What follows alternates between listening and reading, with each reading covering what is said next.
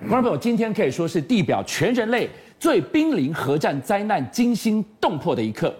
俄军今天猛攻乌克兰这座欧洲的最大核电厂，多严重？它万一爆炸，这一道火光可能会引发十倍于车诺比的悲剧。今天晚上我们就要来看，找一个答案：为什么俄军一路抢占核电厂，却从来没有一次像今天轮番猛攻？为什么呢？所有你想知道、我们想知道答案，都藏在这一份被外泄的普丁作战计划里。乌俄之战出现了失控的局面，太可怕了！我跟大家讲，我绝对不是危言耸听。我等下跟大家讲，就知道为什么我这么害怕。居然是失控核爆、核弹、核电厂、核爆炸。核爆已经濒临到失控边缘我。告诉你，欧洲人已经抓了蛋，吓得胆战心惊。今天发生了一个什么事情？俄军从马利波登陆，从这边上来，原来他们的目标是扎波罗热。对，扎波罗热这是是什么地方？它是核电厂。我跟大家讲，这个乌克兰有四座核电厂，十五座反应炉，最大的一个就是扎波罗。是，它不是乌克兰最大的，它全欧洲最大的。它就是斩首核电厂的概念，它如果发生爆炸，是当年车若比的十倍。车诺比的十倍，那是什么概念？所以，当它一发生爆炸的时候，拜登吓得要命，第一时间主动打电话给泽伦斯基，电话一拿起来，泽伦斯基拿起来，拜登第一句话问说：“核电厂情况怎么样？”泽伦斯基跟他讲说：“俄军的坦克车炸了核电厂。”已经炸了，开炸了。它起了大火了，因此，拜登呼吁停火，让消防人员跟抢救人员进去。幸好泽伦斯基说，第一个，炸掉的是行政大楼跟实验室，起火是行政大楼实验室，发动机组是没事的。但问题是我们录影的这个时间，俄军还没撤啊。马老师就在今天千军万马的时候，拜登也打了电话给普京，开战以来的第一通电话。哎我，告诉你，连国际原子会都跳出来讲了，告诉俄军说，你不要动，你不要动。结果，俄军动了没有？中啦！最新消息，他已经占据了这个核电厂了。哦，俄军已经进入核电厂，占据了核电他厂。真的要跟欧洲、跟全人类鱼死网破吗？不是，他真是勒抓住了欧洲的软肋是，啊！那我得到最新消息是，俄军已经占据了核电厂。对我关心是这些人的安危，这个现场怎么回事？这些就是通往核电厂的道路。是，乌克兰人知道这个核电厂这个道路，看到没有？这通往核电厂的道路，哇，乌鸦的人龙啊！他们先弄了一一个公里的障碍，对把旧车、卡车轮胎摆了一地都是，对，然后用人龙来挡俄罗斯的坦克进入核电厂。但是现在最新消息是，核电厂已经被俄军攻陷了。那这些人怎么办？对，好，现在的问题是，这真的是失控的局面，失控的核爆。第一个，俄军现在已经控制了车洛比了，对可是他现在围攻基辅嘛。是第二个，他再拿下了扎波罗热这两个地方都在他手里面。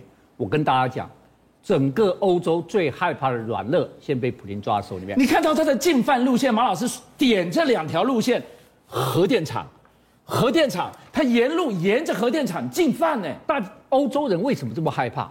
我一定要跟大家讲，当年车尔比核电厂爆炸，台湾是我采访的，哦，哦，我采访的是所以我对车尔比核电厂情况非常非常了解。我跟你讲，撤掉了六十万人，立即疏散撤掉，损失六兆新台币，六兆新台你币能，想象六十万人居住的地方，一夕之间化为死城？两千两百平方公里变成死城，而且我告诉你，史上最大的救援行动开始。你知道抢救说比投入了多少人，你绝对猜不到，多少？五十万，哇，五十万人进去工作了七个月对，抢救车洛比奥还没完。我一定要跟大家讲几件事情。第一件事情，我我最在我是空军子弟，你知道吗？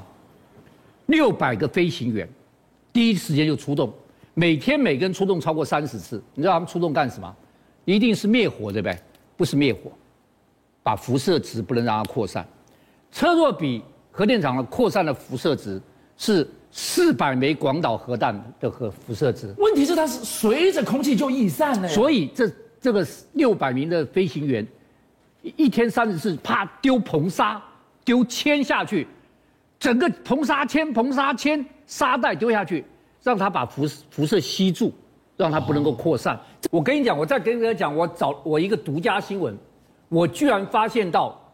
原子能委员会监测到车诺比的辐射台湾也有吗？飘到台湾的牧场，原子能委员跟我说：“马记者，你这不能写，虽然量很少，是但是怕引起恐慌，对怕引起别人对我们的这个牧牧草业、这个乳牛业或什么呢，你不能写。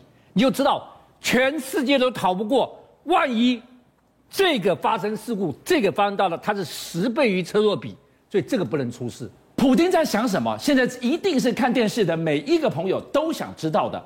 马老师今天要来告诉我们，他想办法要打开这个潘朵拉的盒子对，他想跟全人类鱼死网破吗？所以现在所有人都在害怕。马克宏打电话给普京，你知道谈多久？谈了多久九十分钟哎。太难得了，已经开战了，他还花九十分钟跟马克宏。对马克宏讲话，而且他说了什么这地在两个人讲，最后马克宏出来就说，普京的意志太清楚了，他就是要整个乌克兰。他所不以是只要围城而已。而且，所以现在不是最糟的状况，最糟的状况根本还没来。第二个，除了核电厂，各位看，大油库也大爆炸，然后现现在第三个，现在俄乌第三轮谈判停止了，是第二轮谈判，第二轮停停止了，只达成一个协议，是开启人道走廊，疏散平民。很好啊，这个至少有共识。不是为什么要开启人道走廊？代表整个围城围得太恐怖了。我只讲一个，就是马立波，马立波遭围城，你知道现在极冷的气流下来，对它气温是零下的，你知道吗春雪来了，断水电、暖气停机，下大雪。我告诉你，你再不出去会出事情了。当年德军围列宁格勒，是你知道在城里面冻死多少人？多少人？一百五十万。哇，真是巨大的悲剧啊！所以现在基辅六十四公里的坦克围道，是马利波为围道，所以要开启人道走廊。好，现在普丁两大武器拿两大武器，一个核弹，一个核电厂，这就是拜登欧洲的软肋。但是在经济制裁上面，普丁居然也出手了。他他还有底气出手？对，好，宣布他也要制裁美国。他拿什么制裁美国？我的火箭发动机，哦，美国的火箭发动机用的是俄罗斯的，全部是买俄罗斯的，而且他们在二零二二年到二零二四年订购了十二具，订购了十二具，是我一个都不给你。那你的月球、你的火星探险任务不通通停摆了？拜登说没关系，我们还有马斯克，SpaceX。哦，我告诉你，但是这个反制是非常有烈。第一个，原来现在地面战跟美俄打到太空战，好了，除了火箭的引擎反制之外，第二个反制就是国际太空站。是，国际太空站是五国五国合作的，对，美、俄、日、加拿大跟欧盟，对五国合作。但是现在在上面的太空人是两个俄罗斯太空人。那他他他想干什么？而且我告诉你，俄国俄罗斯是负责让 ISS 漂流的，漂浮在上面，是他把它关闭，这就掉下来。五百吨的国际太空站掉下来，你知道那是个大灾难。掉下来你也不要活了。你的意思是说，今天我要砸哪里我不知道，今天你继续制裁我，对他是我维修的，我把它掉下来，就是一个巨大的流星一样，五百吨掉下来，那是个致命武器。好，大家知道现在太空战，普京跟这个拜登已经打到太空了。我要跟大家讲一个故事，就是俄罗斯现在不在上面有两个太空人吗？对，最有名最有名的太空人是这个人，嗯这个人叫做克里卡廖夫，克里廖卡廖夫他俄国最有名的太空人，为什么？他在一九九一年，嗯，他三个人上了和平号，那时候是和平号太空站，是上了，一个是俄罗斯的领队，一个是他，一个是英国人。上了国和平号之后，英国人七天之后就撤退了，对，就他跟指挥官在上面。是就这时候发生什么？苏联解体了，国家完蛋了，是没有苏联了，他还在外太空，他在外太空还在执行任务，苏联变成十五个国家。那他为谁而战呢？不是，大家忘了他了，根本不知道上面还有两个。哇哎哇！这整个解体，国家乱成一团了那。你要回去哪一个国家？不是忘记他了，甚至于后来发觉到找不到他，你知道俄罗斯做了一件什么事情？什么事通缉他逃兵。天哪，一个被全人类遗忘在太空的两个太空人，他在上面待了三百一十一天，快一整年呢。一三百一十天是那时候是史上待太空最多的，你知道太空辐射很严重，你在那边待三百一十天，整个人都完了。你看他下来这个苍白这个样子，虚弱成这个样子，而且更可怕的是，他下来的时候，他身上的这个国旗还是原来苏联的国旗，他不知道他哪一国人，原来这边有分了你没有15国家可以回了还，没完，他的家乡，他说在列宁格勒，是要告告诉他没有列宁格勒，叫做圣彼得堡，已经改名字了 他连家乡都没有名字是，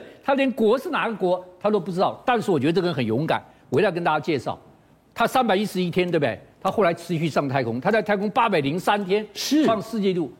后来国际太空站变成变成国际太空站，他是第一个上国际太空站的俄罗斯太空人。后来美国人敬重他，美国太空船第一个搭载的俄国人也是他，所以现在美俄居然从乌克兰战争要提升到太空战争，完了，核战、太空战以前都只是一个未来名词，现在难道真的会发生吗？邀请您一起加入五七报新闻会员，跟俊相一起挖